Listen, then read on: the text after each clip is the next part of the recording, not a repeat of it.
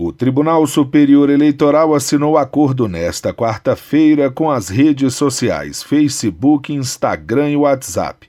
Diversos recursos vão ser disponibilizados por meio desses aplicativos para o combate à desinformação, acesso a medidas de segurança sanitárias e estímulo à participação de mais mulheres na política, entre outros. Além disso, com a parceria, o TSE agora é a primeira autoridade eleitoral do mundo a ter um chatbot dentro do WhatsApp.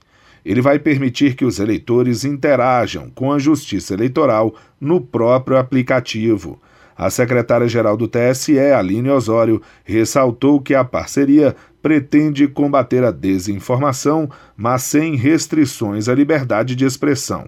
Para isso, foram traçadas três estratégias combater a desinformação sem controle de conteúdo, sem restrição à liberdade de expressão e por meio de três estratégias. Combater a, a desinformação com disseminação de informação verdadeira sobre o processo eleitoral, combater desinformação com capacitação e alfabetização midiática e combater desinformação com controle de comportamentos inautênticos, como o disparo em massa de conteúdos. A secretária-geral do TSE explicou os detalhes da parceria. O Facebook ofereceu a ferramenta Megafone para divulgação de mensagens no topo do feed de notícias sobre a organização das eleições e medidas de segurança sanitária no dia da votação.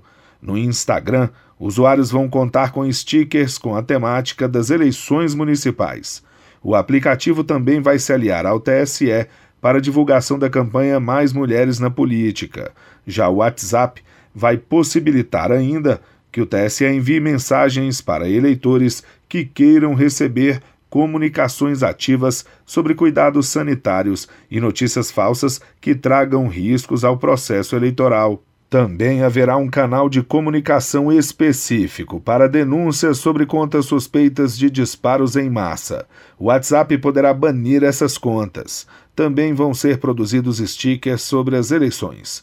O presidente do TSE, ministro Luiz Roberto Barroso, enfatizou a importância dessa parceria para o Brasil e lamentou quando as redes sociais são usadas para disseminar informações falsas. Eu saúdo com grande alegria essa disposição das mídias sociais, especificamente aqui do WhatsApp, do Facebook e Instagram, de colaborarem nesse projeto, eu diria, de elevação ética do debate público para que nós possamos, na maior extensão possível, eliminar os participantes de má fé que dolosamente procuram fazer mal às pessoas e à democracia. Ele destacou a grande vantagem da parceria, que não prevê controle de conteúdo, ou seja, não haverá censura. Nós estamos procurando eliminar esta circulação do mal, das notícias falsas, das manifestações de ódio, das campanhas de desinformação.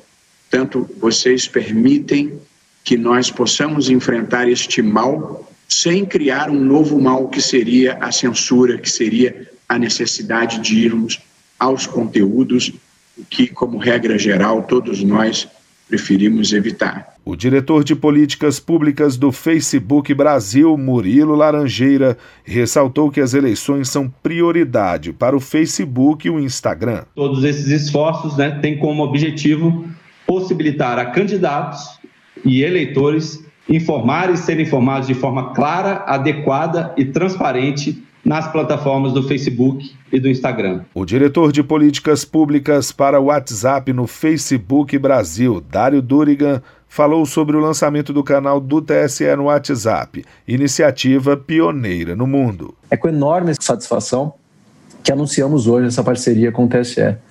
Temos o mesmo objetivo e somos parceiros nessa complexa empreitada. Sem dúvida, os mais poderosos antídotos contra a desinformação é a boa informação. Informação de qualidade, de fonte confiável, amplamente acessível às pessoas. Como autoridade eleitoral de uma das maiores democracias do mundo, o TSE oferece serviços e informações da maior importância à cidadania brasileira. E assim, por esse motivo, e em primeiro lugar, o WhatsApp trabalhou em conjunto com o TSE para que o tribunal tenha uma conta oficial de WhatsApp para levar aos eleitores brasileiros informações sobre cuidados sanitários na hora de votar, sobre fake news que afetem o processo eleitoral, consultas sobre locais de votação, sobre números de candidatos e orientações às mesárias e mesários. De acordo com a secretária-geral do TSE, Aline Osório, ainda nesta semana, o tribunal vai realizar eventos para oficializar parcerias com outras plataformas. Serão lançadas a página Fato ou Boato e a campanha Eu Voto Sem Fake. Do TSE, Fábio Ruas.